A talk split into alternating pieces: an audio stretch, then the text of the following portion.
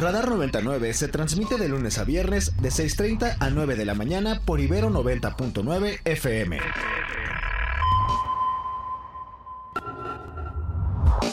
Son las 6.30 de la mañana. El radar de Ibero 90.9 está posicionado. La orientación es perfecta. El objetivo, localizar la noticia plural y balanceada. Buenos días. Hola, muy buenos días, Mario. Con gusto de saludarte. Muchas gracias por la invitación a tu programa. Contenta de estar de nuevo con ustedes. Los acontecimientos del día y las voces más actualizadas. Todos captados por nuestro radar. El detector de información que no lo detiene ni la lluvia, ni los rayos, ni las caídas de Twitter, ni las de la bolsa, ni Vladimir Putin. Radar por Ibero 90.9. Con Mario Campos, un equipo de periodistas y alumnos de la Ibero, donde la información comienza.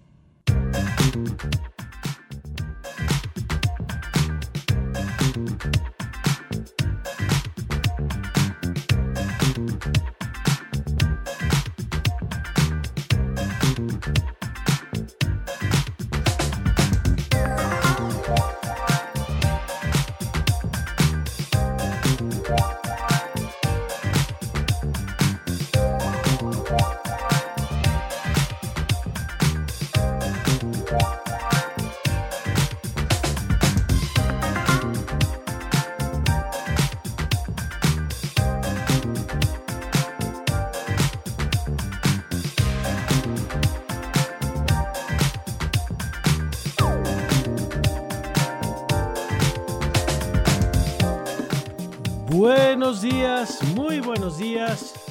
Bienvenidos a Radar 99 en esta mañana en la que saludo a mi querido Oscar Reyes. Oscar, ¿cómo estás? ¿Qué tal Mario? Muy buenos días, muy contento de estar arrancando tan tempranito aquí en Radar 99 contigo y con toda la audiencia. Listos para llevarles buena información, buena música y compañía de aquí hasta las 9 y arrancamos como siempre, ya lo sabe, con un recorrido por las calles de la Ciudad de México.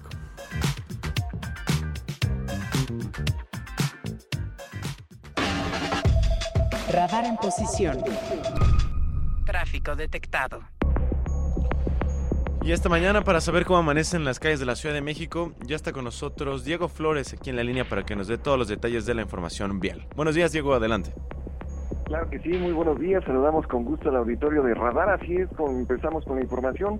Rápidamente recuerde que no circulan los vehículos con el domado rojo, terminación de placas 3 y 4, holograma 1 y 2 quedan exentos 0 y doble 0. Continúa la presencia de manifestantes en la parte poniente de la ciudad, en la avenida Conscripto, a partir de la zona de anillo periférico hacia Boulevard Pípila, continúan en plantón. Se encuentra cerrada la circulación, extremen sus precauciones. También tenemos plantón frente a la Secretaría de Gobernación. Se encuentra cerrado Abraham González desde la zona de General hacia la calle de Atenas. Esta mañana recuerde que alrededor de las 10 horas se esperan diversas concentraciones, una de ellas en el Senado de la República, este ubicado en Paseo de la Reforma y la calle de París. También en las inmediaciones de la zona de José María Pino Suárez en el número 2, lo muy en cuenta, hay que anticipar su salida porque se espera una marcha alrededor de las 11 horas desde las inmediaciones de la zona sur de la ciudad en el interior de Ciudad Universitaria. Hay que considerar la posible afectación. Ya para finalizar, encontrará tránsito complicado a través de la avenida Marina Nacional, largos asentamientos generando importantes retrasos a la circulación desde Mariano Escobedo con destino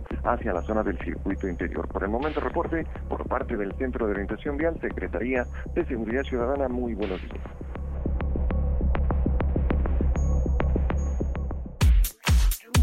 Clima.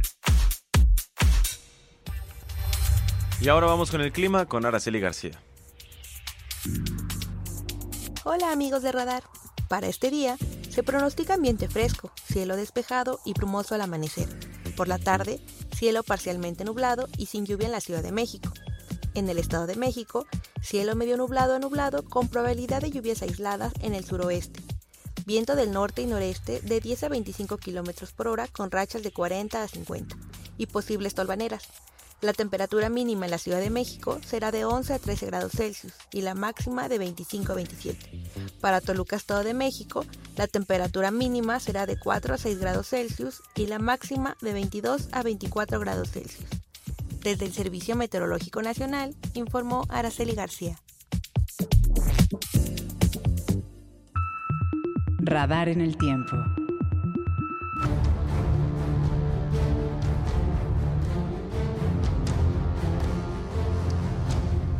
Y el día de hoy, 27 de septiembre, pero de 1998, está reconocido como el del nacimiento de Google. Aunque no hay demasiados datos sobre esta efeméride, el Doodle, publicado cuatro años después, oficializó, después oficializó esa fecha como el día en el cual los ingenieros informáticos Larry Page y Sergey Brin pusieron en marcha el buscador más famoso del mundo. Y también este 27 de septiembre, pero de 1979, es el día, el día Mundial del Turismo, una fecha para conmemorar el aniversario de la aprobación de los estatutos de la Organización Mundial del Turismo.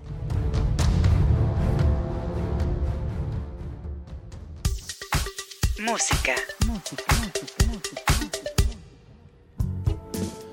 Y después de este recorrido del reporte vial y el clima, vámonos a escuchar algo de Parcels. Esto se llama Something Greater y lo escuchen aquí en Radar 99.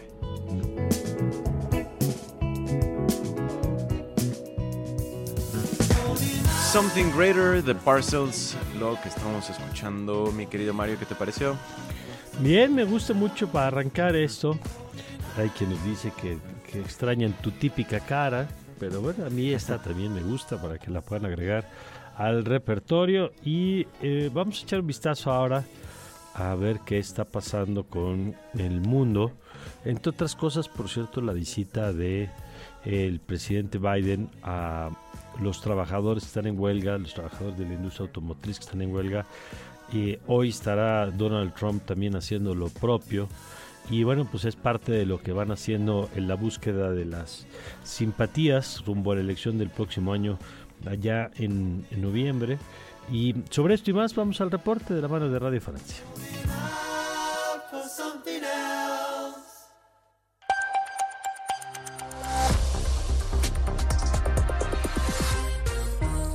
Bienvenidos al informativo de Radio Francia Internacional. Es mediodía en París de este miércoles 27 de septiembre. En la técnica nos acompaña Olivier Roux, titulares.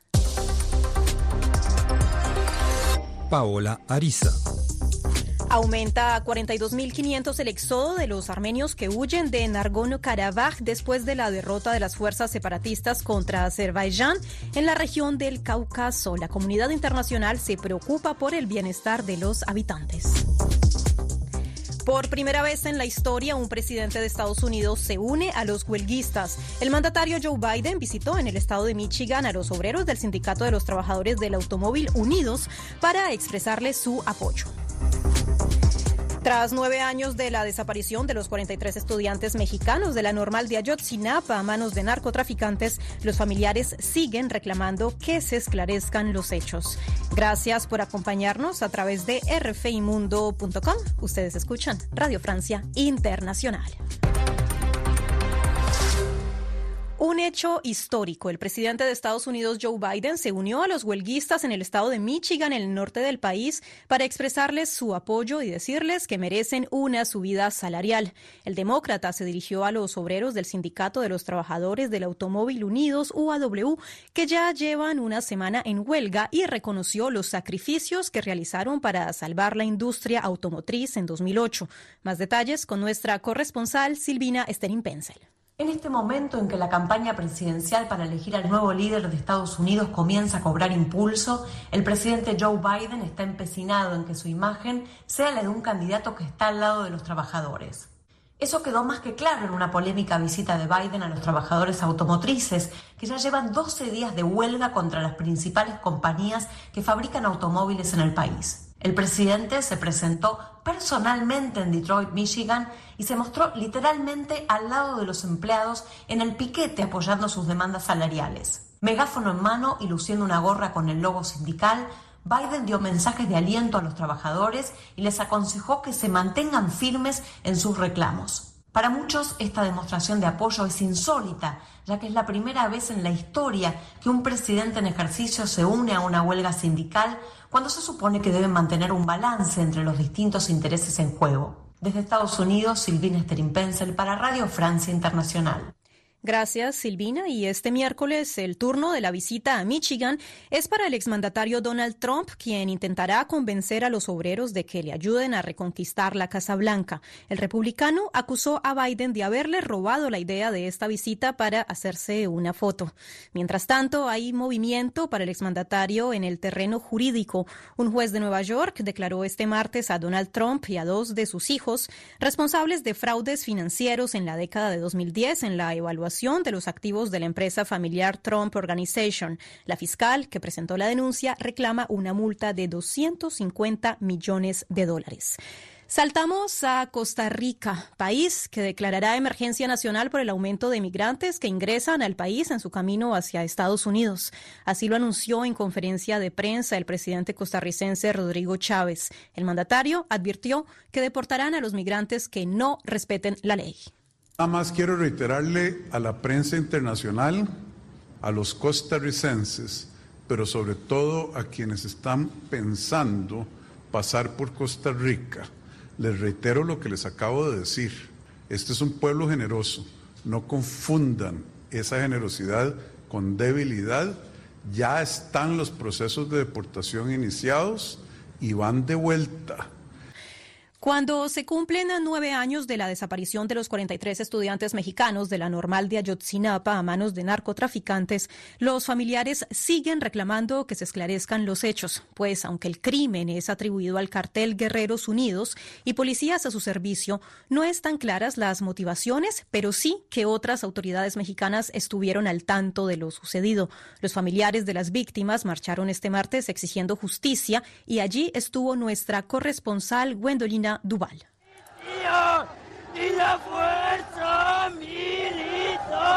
Con los gritos de los actuales estudiantes de la normal de Ayutzinapa, los familiares de los 43 desaparecidos siguen exigiendo respuestas nueve años después. Saben que el Estado mexicano y el ejército las tienen. Vidulfo Rosales, abogado de los familiares. El día de hoy hay instituciones como el ejército mexicano que se niegan a aportar esta información.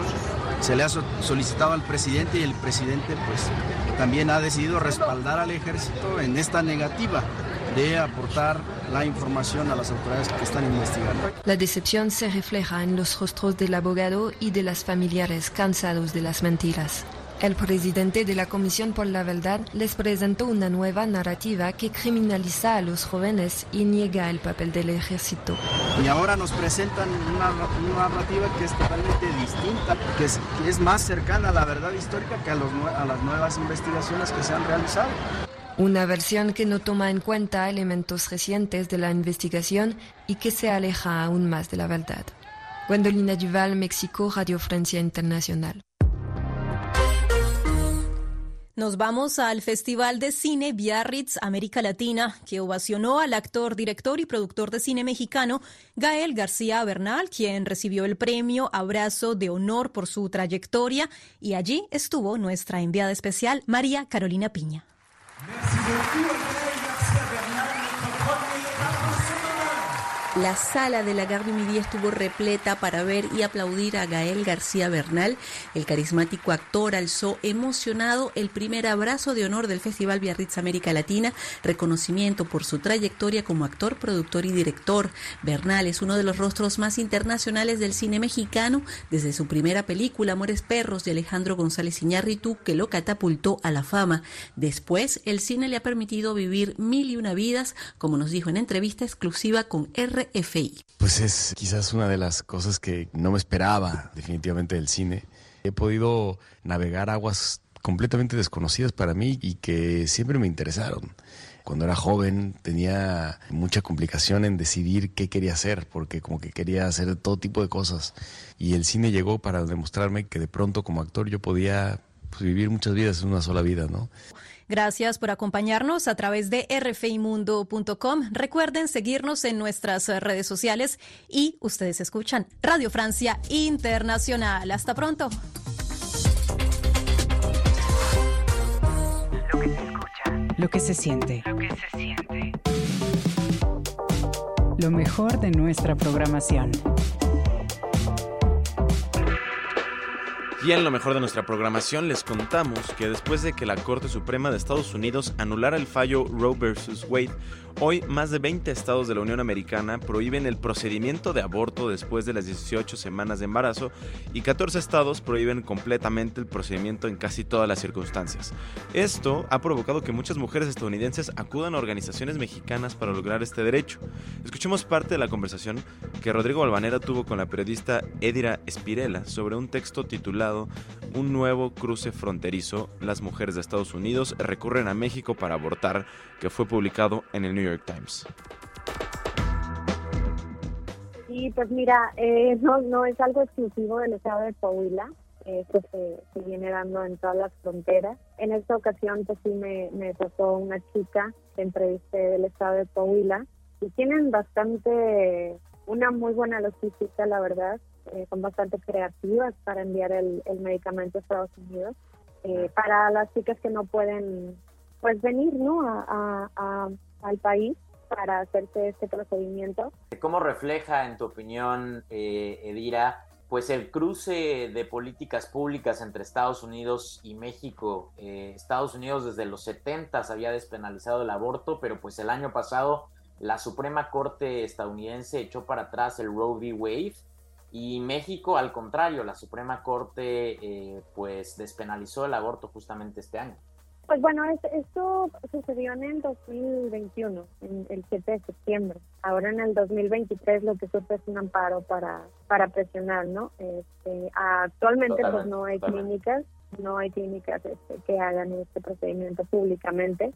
Y bueno, eh, las restricciones se han hecho. Ahorita pues lo que se ha dado es que se espera, se, se espera que en aproximadamente un año ya vengan con toda la libertad, ¿no? Porque todavía sigue siendo un tema, pues un tabú, todavía siguen siendo como criminalizadas las personas que deciden por sus, por sus derechos, ¿no? Reproductivos. Lo que se escucha, lo que se siente, lo que se siente. Lo mejor de nuestra programación. Y vamos con más música. Ahora vamos a escuchar algo de Dayglow aquí en Radar 99. Esto se llama Closer to You.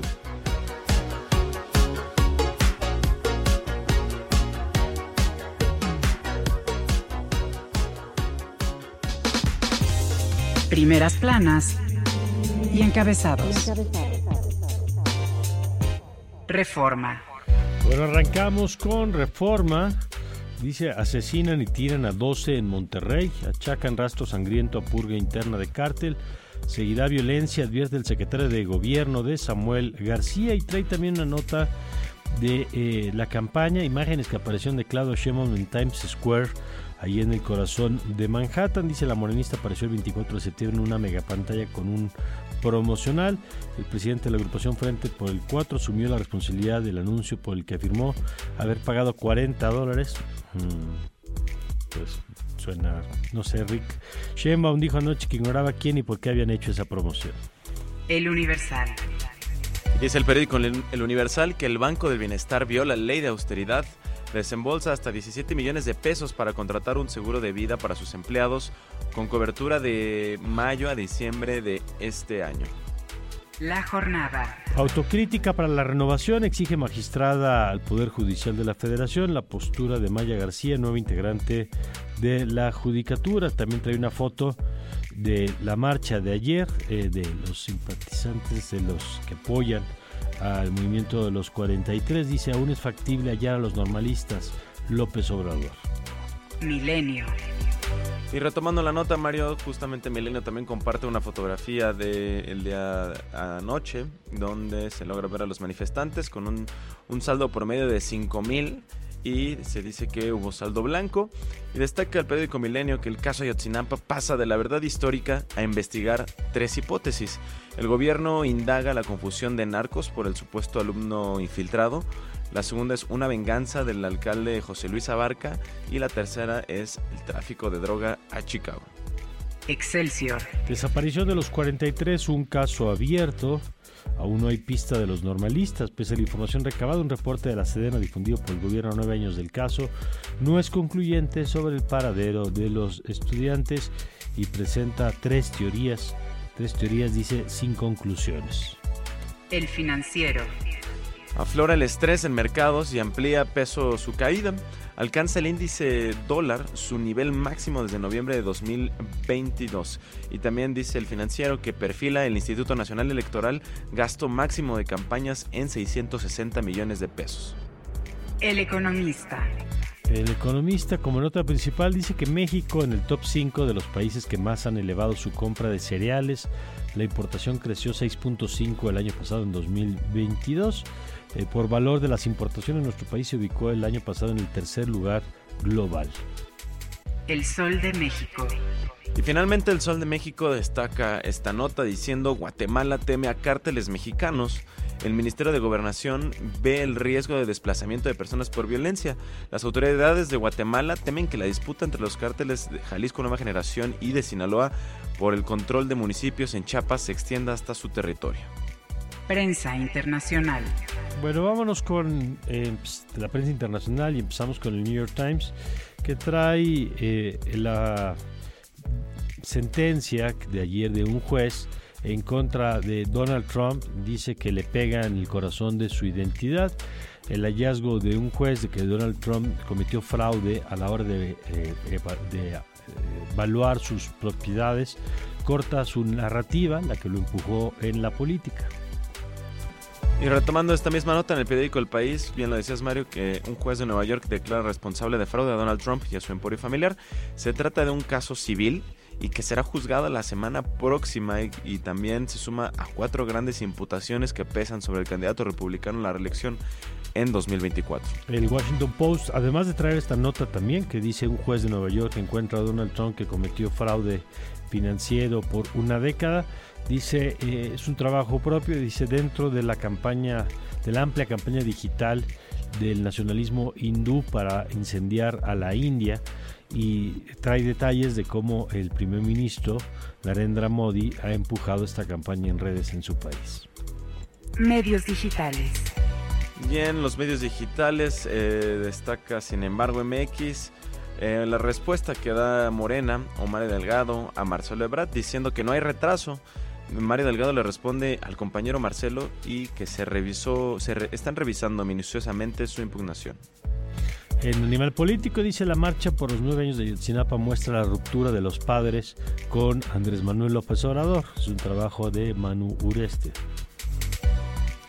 Y también en Aristegui Noticias destaca que la Organización de las Naciones Unidas y Derechos Humanos pide al gobierno de México entregar toda la información sobre el caso Yotzinapa.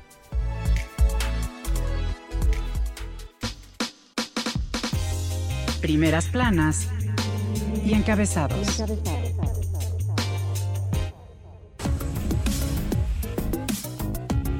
Y así llegamos al corte de las 7 de la mañana, cuando son las 6 con 59 minutos. Tiempo de hacer una pausa. Eh, gracias por sus mensajes tempraneros, como José Luis Vázquez dice, muy buena música para comenzar el día. Ahora el recuento de Radio Francia Internacional. Acá pendientes de la información. Muchas gracias José Luis, gracias a Karina Velázquez, gracias a Erika Fonseca, a Paulina Díaz Cortés, que siempre me da mucho gusto saludar, eh, a Carmen Cortés, a una Juana Pérez, gracias a todas las, que nos, las personas que nos hacen el favor de acompañarnos cada mañana. Vamos a irnos a la pausa y regresando le platicamos aquí Oscar y yo el menú que tenemos preparado para ustedes en esta mañana. Radar por Ibero 90.9. Estamos de regreso.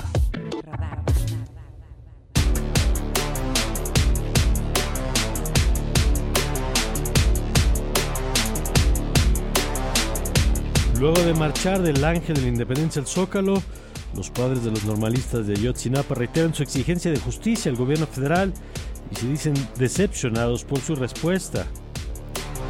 El gobierno federal hizo público el informe presentado ante los padres de los normalistas en el que incluye tres hipótesis sobre la desaparición, una posible confusión de los jóvenes con un grupo criminal, un posible eh, escarmiento por parte del expresidente municipal José Luis Abarca por las protestas o el hallazgo de droga y armas en uno de los autobuses que eran usados por los normalistas.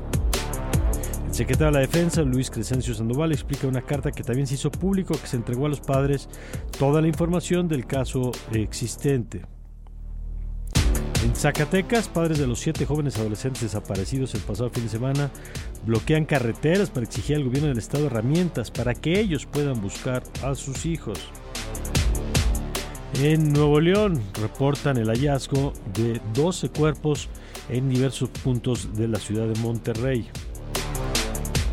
La presidencia municipal, la presidenta municipal de Cotija, Michoacán, la panista Yolanda Sánchez, dice que sus secuestradores le hicieron peticiones que ya entregó al Ministerio Público de Jalisco.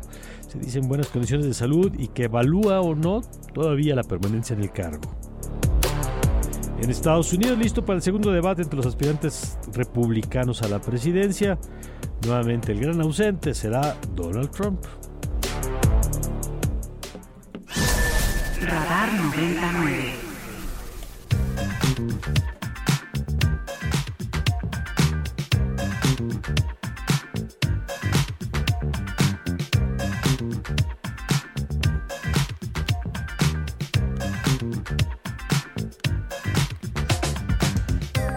Así arrancamos con la información en esta mañana, en esta mañana en la que saludo a mi querido Oscar Reyes nuevamente, que ya estamos aquí desde las 6.30 de la mañana, pero sabemos que a esta hora se va integrando buena parte de nuestra audiencia. Querido Oscar, ¿cómo estás?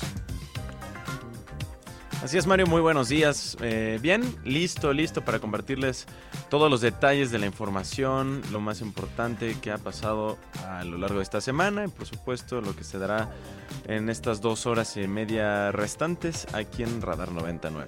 Y mire, déjeme adelantarle nada más que algunos de los temas. El lunes, justamente con Oscar, platicamos de este informe, estudio que se publicó en Science el viernes pasado a propósito del empleo o del el, eh, volumen de, de, me cuesta trabajo llamar empleo, por supuesto, a eso que es el crimen organizado, pero que ocupa, digamos, vamos a llamarlo mejor ocupación, ocupa a cientos de miles de personas y que coloca en términos de ocupación, según ese estudio, al crimen como la quinta fuente de ocupación en el país. Bueno, pues hoy vamos a platicar del el empleo, que sí es, ese sí, legal y que es importante fortalecerlo. Vamos a ver con Gómez, con Rogelio Gómez Hermosillo. Vamos a platicar también sobre un estudio que se acaba de publicar hace apenas una semana que documenta cómo la industria de la alimentación eh, global, internacional, ha desarrollado técnicas de adicción similares a la del tabaco en la composición de los alimentos para provocar reacciones físicas que te enganchan, digamos, o sea que no eres tú, es esa dona eh, la que te mantiene atrapado a la caja. Bueno, vamos a ver qué implica eso y, qué, qué, qué, revela y qué se está haciendo al respecto. Entonces, bueno, pues ojalá nos acompañen porque obviamente tendremos el tema de Ayotzinapa que vamos a estar hablando a lo largo de esta mañana, entre otros asuntos. Y bueno, por lo pronto, cuando son las 7.5, antes de arrancarnos, Oscar, nada más la invitación a que participen con nosotros. Así es, por favor escríbanos al teléfono aquí en WhatsApp donde leeremos sus mensajes con mucho gusto, lo que nos quieran compartir. Les repito, el número es el 55 529 2599 o también nos pueden escribir a través de Twitter, ahora X con el usuario arroba ibero99fm utilizando el hashtag radar99. Muy bien, ahí están los canales y ahora sí, 7 con 6, vamos a los detalles de las noticias. Estas son las, Estas son las noticias. ¡Es de lucha! 26 de septiembre no se olvida, es de lucha combativa. Los padres de los normalistas desaparecidos en Ayotzinapa marchan este, marcharon ayer en la Ciudad de México al cumplirse nueve años de estos hechos. Los manifestantes se congregaron en el Ángel de la Independencia y avanzaron desde las 5 de la tarde por Paseo de la Reforma hasta el Zócalo de la Ciudad de México.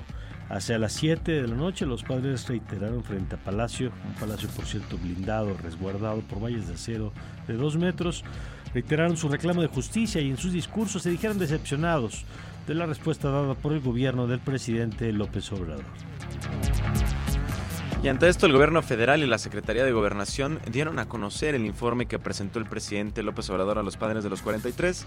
En un documento de 34 páginas destacan las tres hipótesis principales que se mencionan como las posibles causas de la desaparición de los jóvenes. La primera, basada en conversaciones, basada en información de la DEA, es que pudo haber una confusión de los jóvenes con el grupo criminal de los rojos.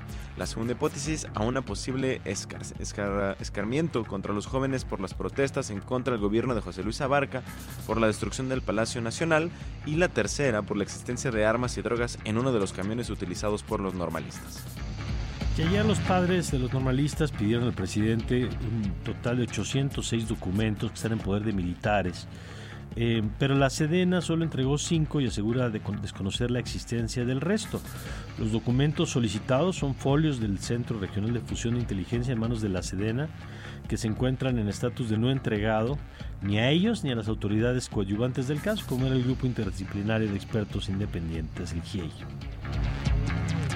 Bueno, y el ejército dio a conocer la carta que envió el secretario de la Defensa, Luis Crescencio Sandoval, a los padres de los 43 y que se entregó al presidente López Obrador en respuesta a la petición que le hicieron los padres de los 43 estudiantes, en la que explica que la Secretaría de Defensa Nacional entregó toda la información requerida y que lo que solicita no está en posición de la Sedena y que Gilgardo López, alias el Cabo Gil, un testigo protegido del caso, podría aportar mayor información sobre este caso. Y mire, ayer se realizó esta marcha para recordar la desaparición de los normalistas, pero las desapariciones han continuado a lo largo de estos nueve años en el país y más lejos esta misma semana en Zacatecas siguen sin ser localizados los siete jóvenes secuestrados el domingo. Sus familiares protestaron para exigir su aparición con vida, piden que lo reciba el gobernador David Monreal. Los padres y familiares de los jóvenes bloquearon los accesos al municipio de Villanueva, donde exigieron al gobernador que si no pueden encontrar a sus hijos, les den las herramientas para que ellos los puedan buscar.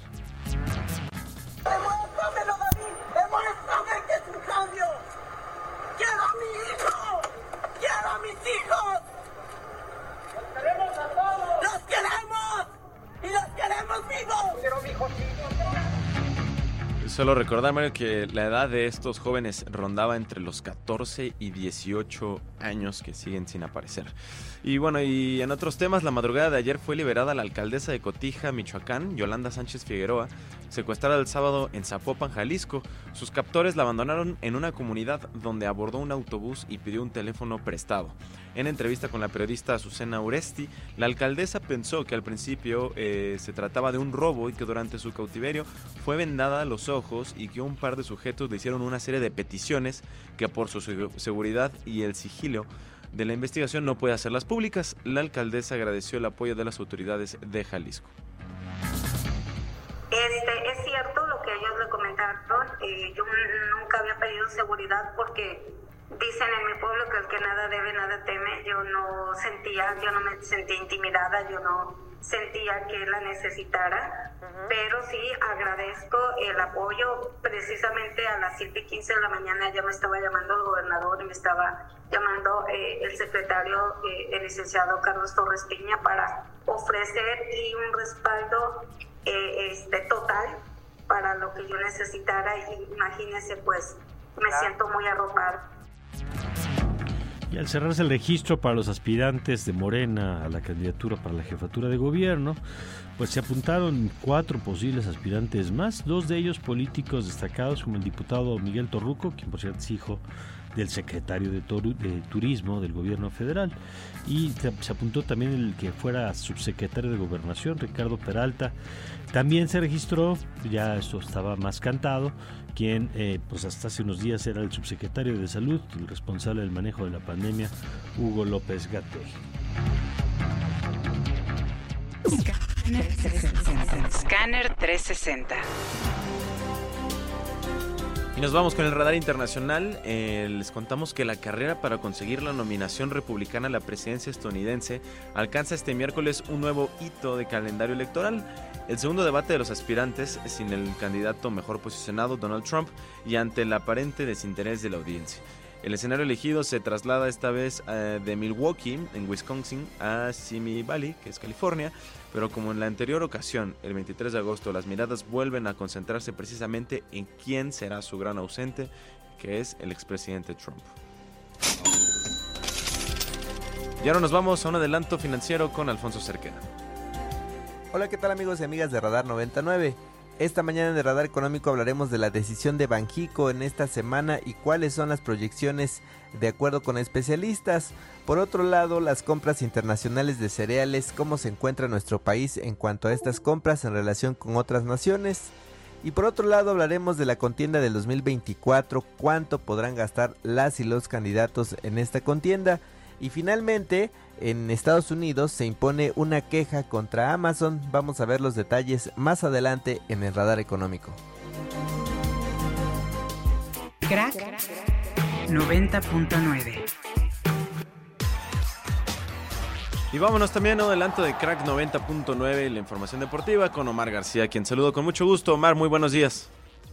¿Cómo estás, querido Oscar, querido Mario y por supuesto quienes nos acompañan en este miércoles de radar? Muy buenos días, pues ayer partido anticipado de la fecha 11 en la Liga MX. Las Chivas y Mazatlán se convierten en los primeros equipos en tener más de 10 partidos en esta apertura 2023. Y bueno, pues eh, vaya necesito que se han aventado las Chivas, querido Mario, y por eso mejor darle prisa. Ayer cayeron 3 por 1 frente al conjunto de Mazatlán que llega a 10 unidades y se coloca en la decimocuarta posición. Las Chivas que solo han podido sacar una unidad de sus últimos cinco partidos. Pese a ello, se mantienen todavía en la zona de repechaje con, 14, eh, con 14 puntos en esta fecha que arrancará el día de mañana, pero ya estaremos platicándolo. También, eh, digamos, parte como la anécdota que el, el partido se llevó allá en Guadalajara. Así que, bueno, pues focos rojos que se le encienden a las chivas. Sí, pero yo te agradezco la, el, el, tacto, digamos, la sensibilidad para dar estas notas, querido Mar. Por eso, por eso, querido Mario, nos vamos en el adelanto, así lo damos así con prisa y ya regresamos en el largos y tendidos con el resto de la jornada. Muy bien, y ya platicaremos de béisbol porque ya se están definiendo y ya nos cuentes cómo va el asunto de los que pasan ya a la parte final de eh, la competencia. Gracias, querido Omar, volvemos contigo un poquito más tarde. Seguro, nos escuchamos en un ratito. Gracias, Omar García, con la información deportiva.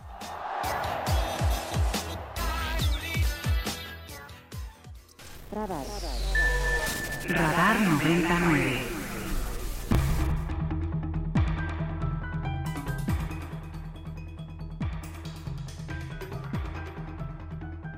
Insisten de que el ejército no está cooperando. Yo no estoy de acuerdo con eso porque el ejército ha entregado toda la información que tiene. El abogado salió a decir de que lo que se le dijo aquí fue algo muy similar a la llamada verdad histórica.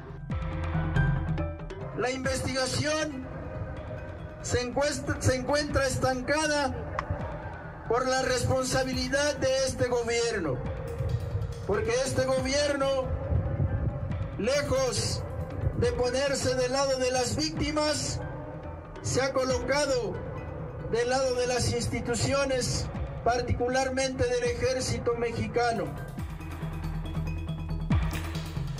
Vamos a platicar de este tema. Hoy tendremos dos entrevistas, además de la información que ya le compartimos. Vamos a tener dos entrevistas a propósito del tema.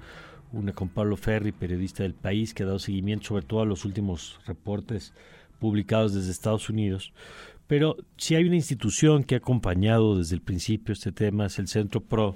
Y por eso me da mucho gusto saludar, como siempre, a Santiago Aguirre, su director, que nos acompaña esta mañana. ¿Cómo estás, Santiago? Hola Mario, muy buen día y buen día también a todo el auditorio. Oye, pues eh, siempre es duro el aniversario de Ayotzinapa, por, evidentemente por, por lo que recuerda, por la desaparición de los normalistas, por el dolor de las familias. Pero yo no sé si coincidas, Santiago, pero este yo diría que es el aniversario marcado pues por el, la decepción de las familias de la expectativa que se había generado en los últimos años con la investigación ya de los tiempos del presidente López Obrador ¿Cómo lo estás viendo? ¿En qué punto se encuentra el diálogo y por un lado y la investigación por el otro? Así es, Mario, tienes eh, toda la razón. Siempre los aniversarios son muy duros por eh, que son un momento en que se escucha la voz de las familias, en el que les vemos eh, con el acumulado de cansancio, de frustración de todos estos años. y, y sobre todo también, Mario, porque muchos eh, quisimos pensar que lo ocurrido en Iguala en 2014 podía ser un punto de inflexión para la crisis de desapariciones en México. Eh, y que incluso si en ese momento no se comprendía así por el gobierno eh, en turno, podría en un contexto de alternancia eh, suceder un cambio en la atención a esta crisis que permitiera revertirla. Y la realidad es que no ha sido así. Las desapariciones en México siguen ocurriendo todos los días. Eh, la política de Estado para prevenir y erradicar las desapariciones que recomendó el comité en el tema de la ONU no ha sido implementada. Y mientras conmemoramos los nueve años de Ayotzinapa, se está denunciando también la desaparición de siete adolescentes en Zacatecas, por ejemplo. Entonces, em, en, ese contexto, eh, entrando a lo específico del caso, como bien dices, lo duro de este aniversario ha sido que eh, ocurre cuando las familias se están topando con el, muro del encubrimiento al ejército, Mario, porque em, lo que ha ocurrido en las últimas semanas es que, eh, digamos, las familias han intentado mantener el diálogo con el gobierno, específicamente sobre un punto que dejó pendiente el grupo de expertos que les ayudó y que se ha ido ya del país, que es el de poder acceder a un cúmulo de documentos militares que eh, estiman los expertos internacionales son relevantes para esclarecer el caso. Eh, nosotros somos muy serios, Mario, no, no podemos decir que hay en esos documentos, ¿verdad? Justo parte del tema es que nadie los ha visto. Sería muy irresponsable decir que ahí está el paradero, por ejemplo, ¿no? Pero son documentos relevantes para, para entender qué pasó y, y no es comprensible que si hay un decreto presidencial eh, que obliga a todas las instituciones a cooperar con el esclarecimiento, en el caso del ejército se les permita salirse con la suya y simplemente negarse a entregar esos documentos por, eh, por, no querer hacerlo, inventando eh, mentiras, diciendo que ya no existe, en fin. Y, y, sobre todo en un caso donde una y otra vez, cuando el ejército ha dicho que cierta información no existe, eh, con los años ha ido apareciendo cuando ojos externos miran los archivos militares y revisan la información.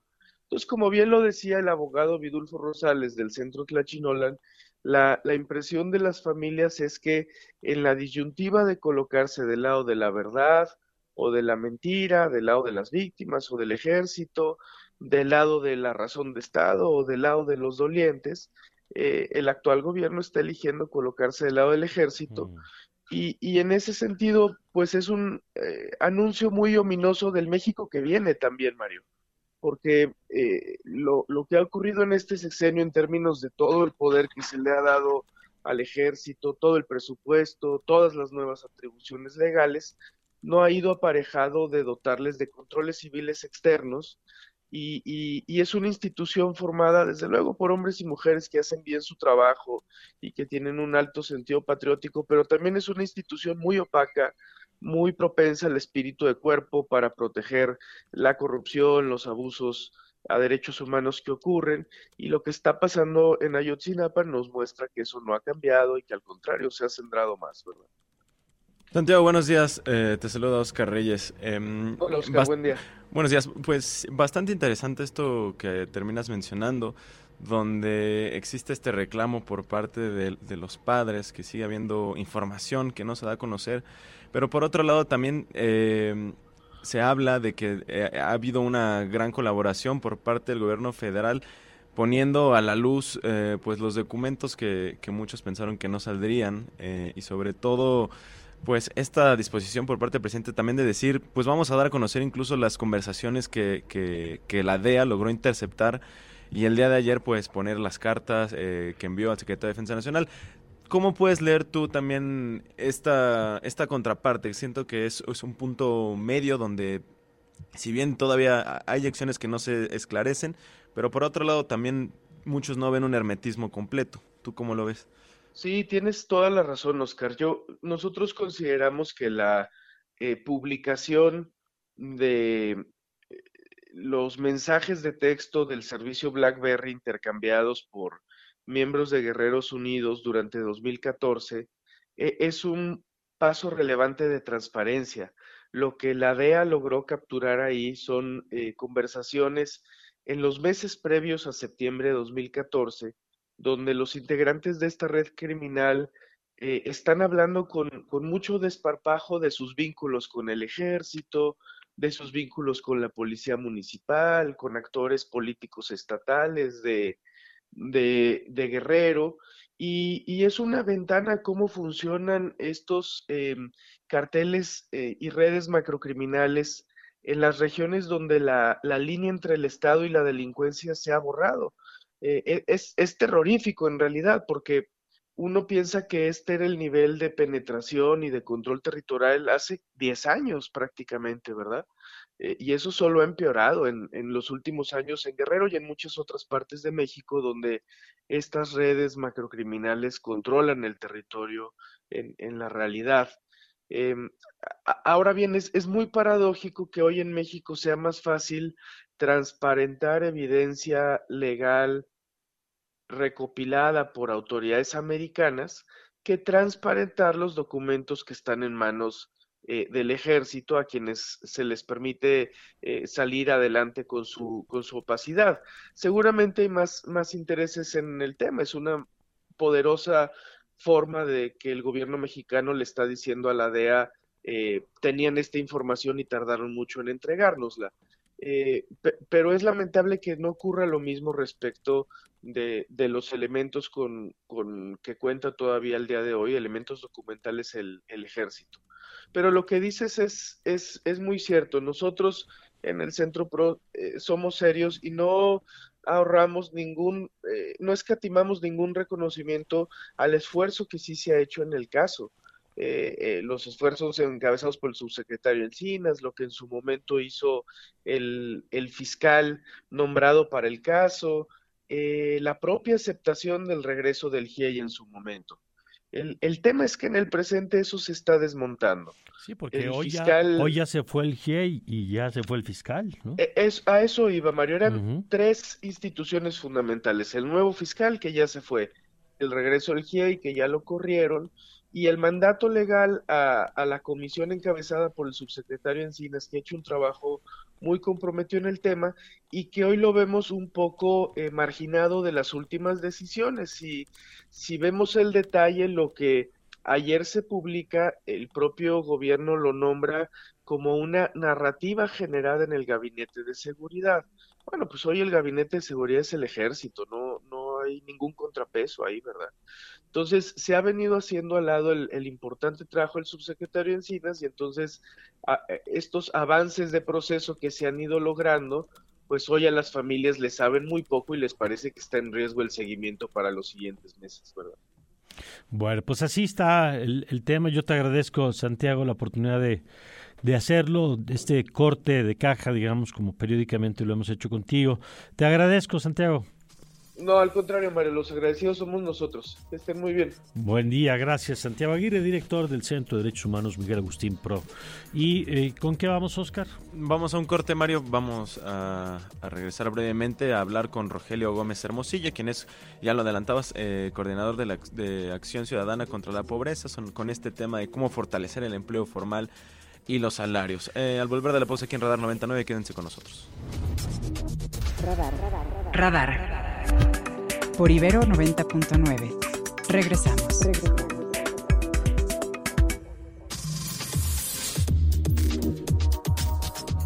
Gracias por seguir con nosotros y déjeme invitarle a que usted nos comparta pues cuál es su perspectiva sobre el caso Ayotzinapa y lo que acabamos de escuchar de Santiago Aguirre hace unos minutos.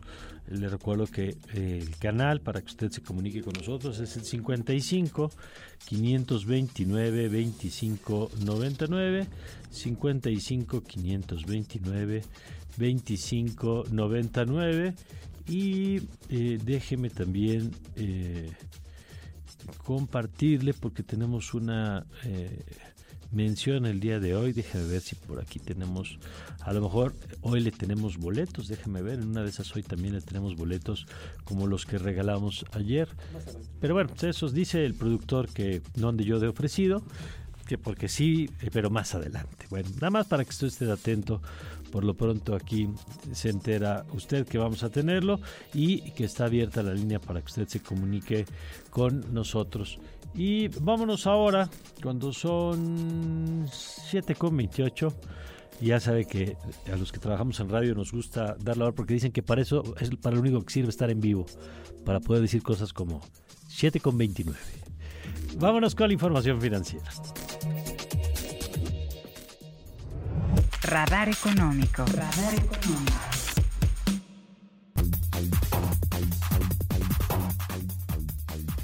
Hola, ¿qué tal Oscar? Muy buenos días, muy buenos días Mario. Un saludo a nuestro amable auditorio.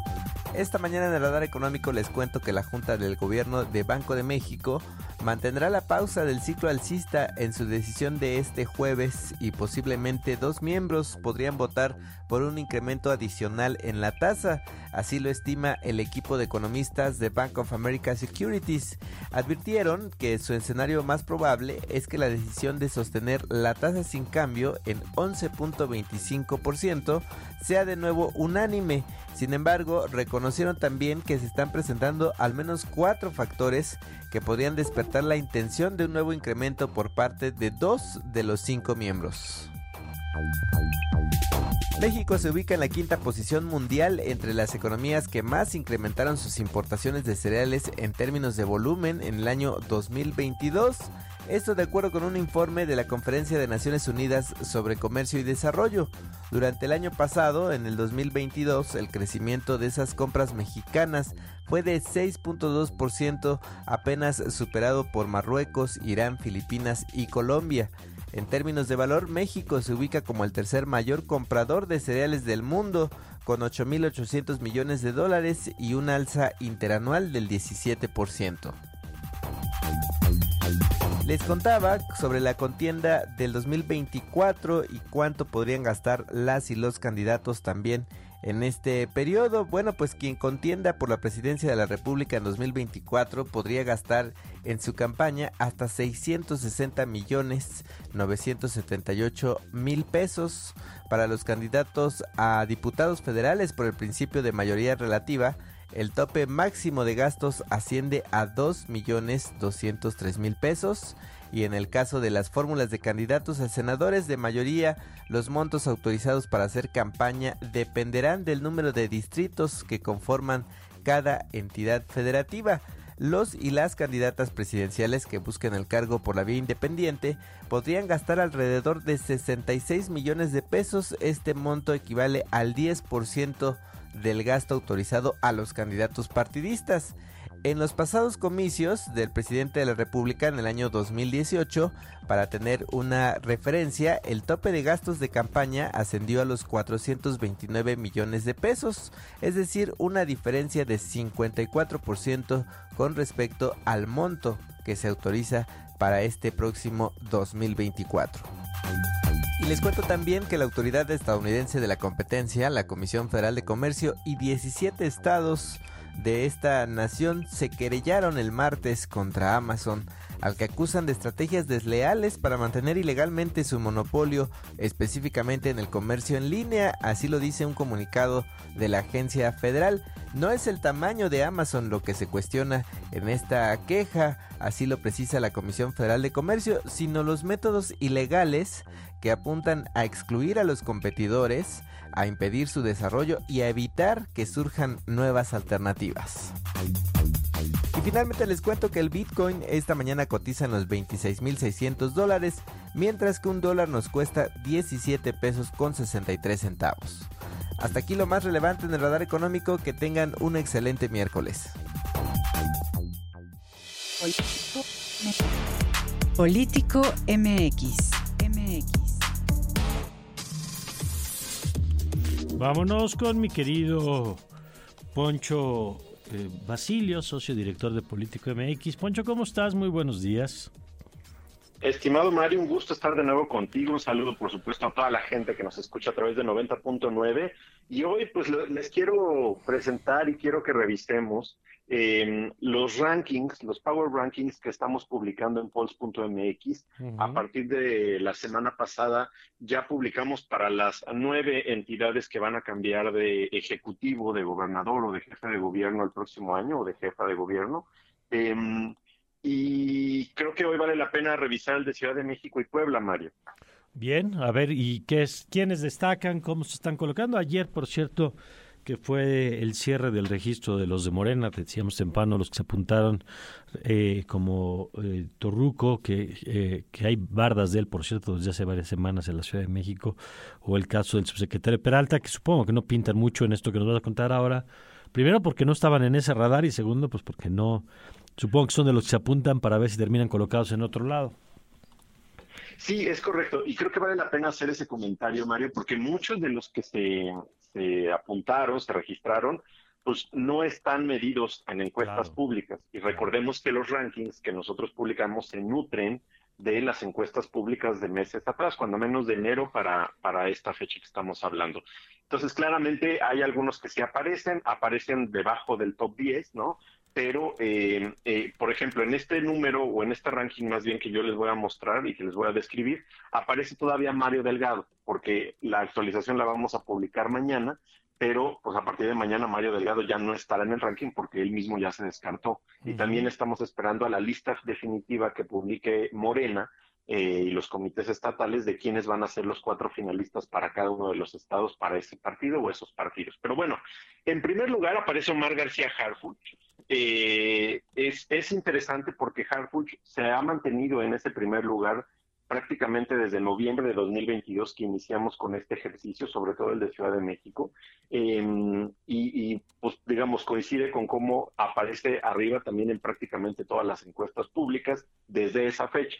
¿no? Entonces, no hay gran sorpresa, creo que es parte de lo que hemos estado hablando respecto a su, a su postulación eh, e interés de, ser candidato por Morena. En segundo lugar aparece Clara Brugada, está relativamente cerca, sí hay una diferencia importante en el índice entre ambos, pero eh, pues es la segunda mejor posicionada y por supuesto es la alcaldesa de Iztapalapa que pertenece a Morena. En tercer lugar, y esto es lo, relevante también, es que aparece ya alguien de la oposición que fue subiendo poco a poco desde que iniciamos el ejercicio de CDMX en noviembre, ¿no? Em, y aparece Santiago Tabuada, el alcalde de Benito Juárez, que está cerca de Brugada, un tanto más alejado de García Harfuch, y es, pues, digamos, el mejor posicionado, que igual coincide con lo que estamos viendo en varias de las encuestas públicas. En cuarto lugar aparece el alcalde de Cojimalpa, Adrián Rubalcaba, que también está por pedir licencia, eh, que también ha ido subiendo poco a poco, eh, digamos, ha, aumentado su participación en medios y en eventos públicos. En este momento está liderando este frente de alcaldes y de otros integrantes de la oposición que no son del PAN presionando para que ya se define el método para definir la candidatura de, de la jefatura de gobierno de la Ciudad de México por parte de la oposición y bueno, pues él está en cuarto lugar. En quinto lugar, cuando menos hasta este corte que te estoy presentando, aparece Mario Delgado, por lo que también su, su, su decisión de no registrarse pues va a... Eh, va a mover bastante este ranking a partir de mañana que lo publiquemos. Después aparece en sexto lugar Sandra Cuevas, la alcaldesa de Cuauhtémoc, que pues, subió después de manifestar su interés en, en competir por la jefatura de gobierno y tiene una gran posición eh, en, los medios y por lo tanto pues también está bien posicionada en, eh, en este ranking de Ciudad de México. Después aparece el diputado Javier González Sirión en séptimo lugar, él es priista, también fue en algún momento candidato independiente. Sí, sí, es conocido eterno aspirante, ¿no? A Carlos en la Ciudad de México, sí. Es correcto, sí, casi en cada elección, cuando menos de los últimos dos secciones, lo hemos tenido en algún en algún intento de, de, de, puesto y bueno, pues en este momento también ha manifestado su intención de ser jefe de gobierno y después están tres alcaldes bueno, perdón, dos alcaldes y una diputada federal muy conocidos por parte de la oposición. En octavo lugar está Mauricio Tabe, alcalde de Miguel Hidalgo. En noveno lugar está Margarita Zavala, diputada federal, que ella no, digamos, no ha manifestado ni parece que tiene intención de lanzarse por la jefatura de gobierno. Sin embargo, las encuestadoras la están midiendo constantemente ahí y pues le alcanza cuando menos para estar en el top 10 de este Power Ranking. Y finalmente en décimo lugar está Lía Limón, alcaldesa de eh, Álvaro Obregón, igual en, en, este, cerrando este top 10. Hay muchos más nombres debajo de, este top 10. Eh, todo eso lo pueden revisar en polls.mx, Mario, en cuanto a CDMX. Muy bien, eso para la ciudad. Exacto. Y para Puebla lo que tenemos es eh, una contienda que también está bastante reñida, por eso traje ese estado para la revisión y vamos rápido. En primer lugar aparece Alejandro Armenta, el expresidente del Senado, que está en una contienda cerrada, si uno revisa los índices, eh, con el segundo lugar que es Ignacio Mier, el coordinador de los diputados de Morena. Son primos, ¿no? Este, son ambos morenistas y desde hace meses están en una lucha ambos por, la, por, por conseguir la candidatura de Morena. Claro que también falta la definición de género. Hay algunos columnistas y especialistas que hablan de que en Puebla pudiera Morena decantarse por postular a una mujer lo cual claramente no les beneficiaría en sus intenciones, pero eh, pues hasta este punto que estamos hablando y del estreno del Power Ranking de Puebla, Armenta aparece en primer lugar, le sigue Ignacio Mier y en tercer lugar aparece Eduardo Rivera, actual alcalde de Puebla, panista, eh, también está eh, muy bien posicionado y va creciendo de manera constante, entonces pues creo que también hay que prestar atención a eso. En cuarto lugar aparece Olivia Salomón, exsecretaria de Economía desde el gobierno de Miguel Barbosa, obviamente en Puebla, y ella también ha tenido una intensa campaña, sobre todo en las últimas tres semanas, eh, respecto a sus intenciones. Ella ya renunció a su cargo y está dedicada por completo a buscar la candidatura de Morena en Puebla. Y lo, pues, ella lo que le está apostando es que haya una opción para mujer en ese estado y ella, digamos, es la que estaría mejor posicionada. Después está la priista Blanca Alcalá, en quinto lugar, en sexto lugar está la morenista Claudia Rivera, en séptimo lugar está Jorge Estefan Chiriac, eh, el priista, en octavo lugar está Lorenzo Rivera Nava, en noveno lugar, fíjate Mario, está Javier Lozano, exsecretario del Trabajo, ex vocero de, de, los empresarios. Este, claramente él no tiene una intención real de, de, participar, cuando menos en esta elección que viene por el gobierno de Puebla. Sí lo ha manifestado en años anteriores, pero pues digamos las encuestadoras reitero lo están midiendo y por eso lo estamos incluyendo pero no no no tiene una intención real de competir. Y en décimo lugar aparece Julio Huerta de Morena. Creo que lo importante para esta discusión y para que le pongamos atención son los primeros cinco lugares que es donde se van a definir las candidaturas tanto de Morena como de la oposición Mario. Ah, pues muy bien. Vamos a ver cómo se van moviendo entonces eh, estas eh, aspiraciones una vez que se cierre. El caso de la Ciudad de México va a ser muy rápido. Creo que tan pronto como la primera semana de octubre, si no mal recuerdo, quedará definido del lado de Morena y eh, pues seguramente eso le implicará para el frente meter el acelerador también en las definiciones, ¿no? Sí, es correcto. Y, creo que ambos, ambos lados vamos a tener definiciones relativamente pronto en todos los estados, mientras no haya rupturas o impugnaciones que eh, pues sí pinta que pudiera haber en algunas de las entidades que estamos hablando. Bueno, pues vamos a ver. Muchas gracias, Poncho. Un fuerte abrazo, Mario. Sigan por favor a Pulse.mx, ahí están los rankings de los nueve estados para que los revisten y ahí está toda la metodología y las encuestas de las que se nutren estos ejercicios. Perfecto, gracias.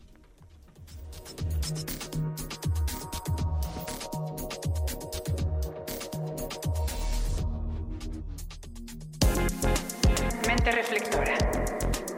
Una fracción de la energía reflejada.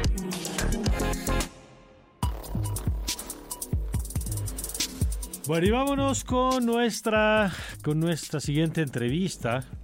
Y le agradezco mucho al doctor Simón Barquera, el director del Centro de Investigación en Nutrición y Salud que nos acompañe esta mañana. Doctor, ¿cómo está? Bienvenido. Hola Mario, buenos días, mucho gusto en estar con ustedes. Gracias, bienvenido a Cala Ibero. Y, le agradezco, doctor, porque hace unos días se publicó, yo lo vi en la prensa de Estados Unidos, un reporte que dice que eh, durante algún tiempo parte de la industria de los alimentos en Estados Unidos pues estaba eh, manejado por empresas vinculadas con la industria del tabaco, lo cual, digo, es público, está documentado, eso no, no hay ninguna revelación en ello. Lo que sí apuntan que es novedoso es que dicen que algunas de las composiciones de los alimentos, de algunas galletas, de algunas eh, cosas que tenemos incorporadas en nuestra dieta cotidiana, pues resulta que tenían un diseño pues que estaba pensado para estimular el consumo y generar, pues, no sé si la palabra correcta ya nos dirá ahorita doctor, es adicción o algún tipo de necesidad o de deseo de, repetir, digamos, ese alimento. Eh, primero, ¿qué tan, no sé si tuvo oportunidad de ver el, reporte, ¿Qué le parece? Si, si es algo novedoso, si es algo que ya se tenía también muy identificado en los expertos en salud pública como usted. Bueno, pues este sí, nosotros vemos con mucha preocupación que eh, se ha desarrollado como una serie de tecnologías en los alimentos ultraprocesados que generan una alta hiperpalatabilidad de productos que no son necesariamente ni saludables ni adecuados para una dieta habitual y que esto los está posicionando pues como los más consumidos e incluso por encima de los alimentos reales, naturales, frescos, de temporada que deberíamos de estar consumiendo. Entonces este es uno de los grandes eh, retos que tenemos ahorita en, en la nutrición pública, cómo este eh, explicar y cómo eh, hacer ver a la población que este tipo de alimentos que generalmente vienen empacados y que se eh, fabrican y producen en fábricas, ¿no? no no en, en el campo, pues este, están generando problemas de salud como hipertensión, se han asociado a cáncer, se han asociado a, a diabetes y enfermedades cardiovasculares y eh, pues tienen estos ingredientes que, que nos hacen eh, de, pues eh, tener mucho antojo, tener ganas de comer más, tener ganas de comer más de lo que el cuerpo necesita. ¿Qué características tienen ese tipo de alimentos y por qué provocan esa reacción física?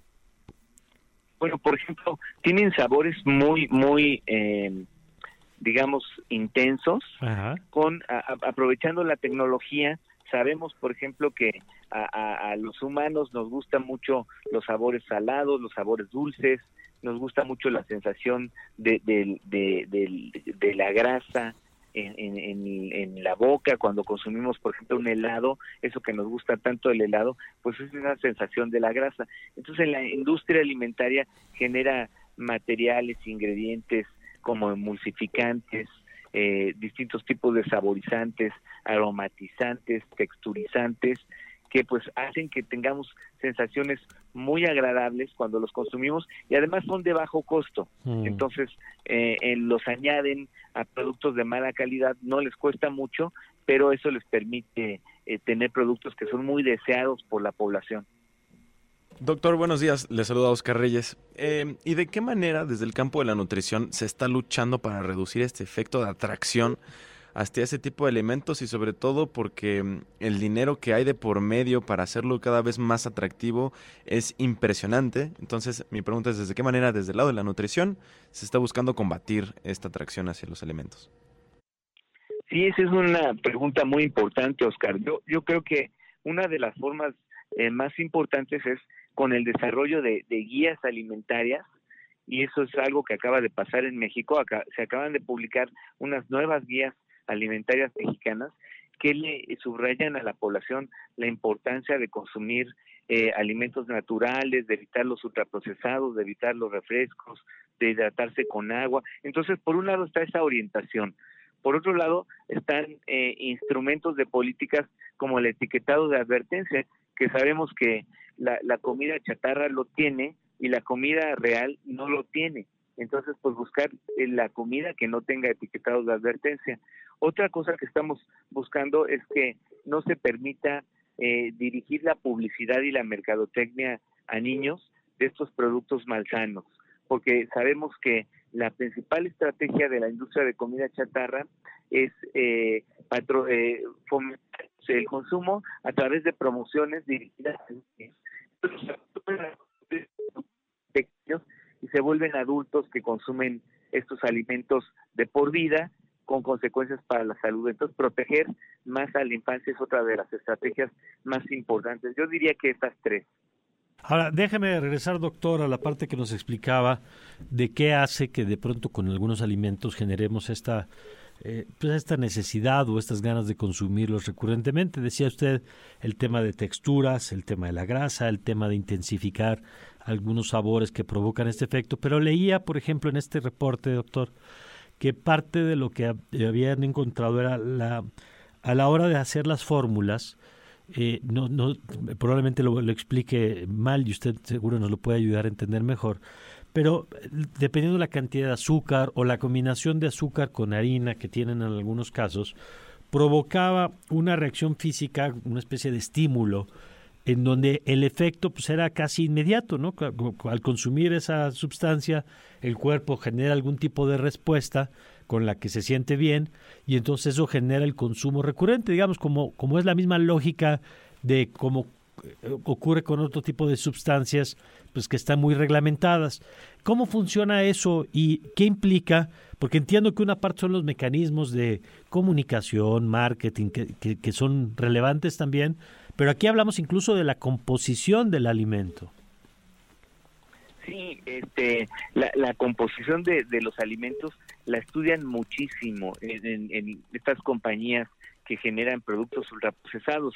Eh, por ejemplo, esa combinación de poner ciertos niveles de cafeína en las bebidas, por ejemplo, los refrescos de cola, mm. y aunado a esto, este, ciertos niveles de azúcar, pues hace que este, generen una sensación inmediata de energía en las personas y eh, además, por ejemplo, en personas muy sensibles a estos productos, cuando los dejan de consumir, pues también también hay esta parte de, de, de, la sensación de reducción, ¿no? De, necesidad.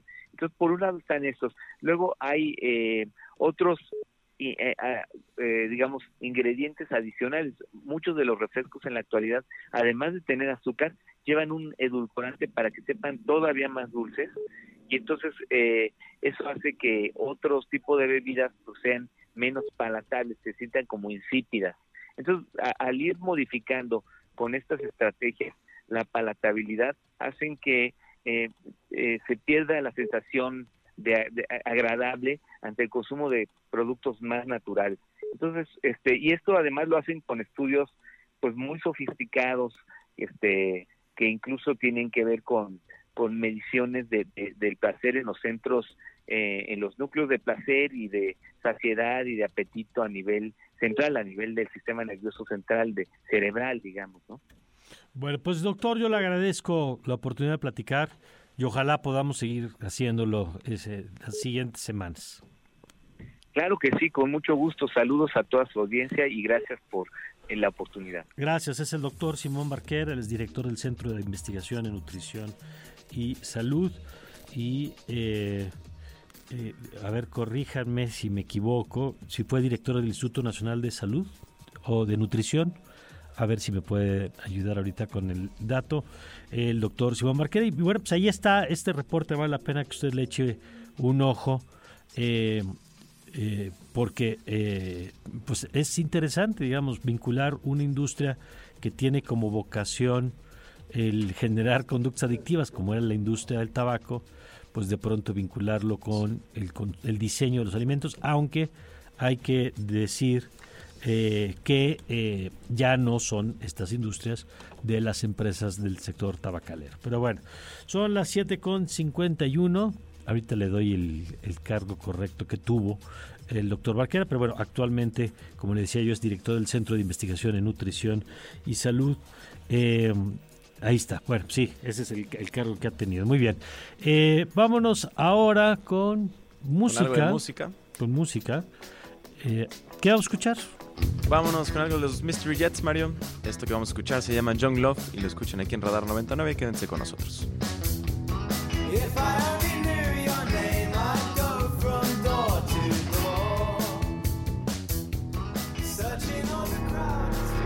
contenidos como este, descarga nuestra aplicación disponible para Android y iOS o visita ibero909.fm.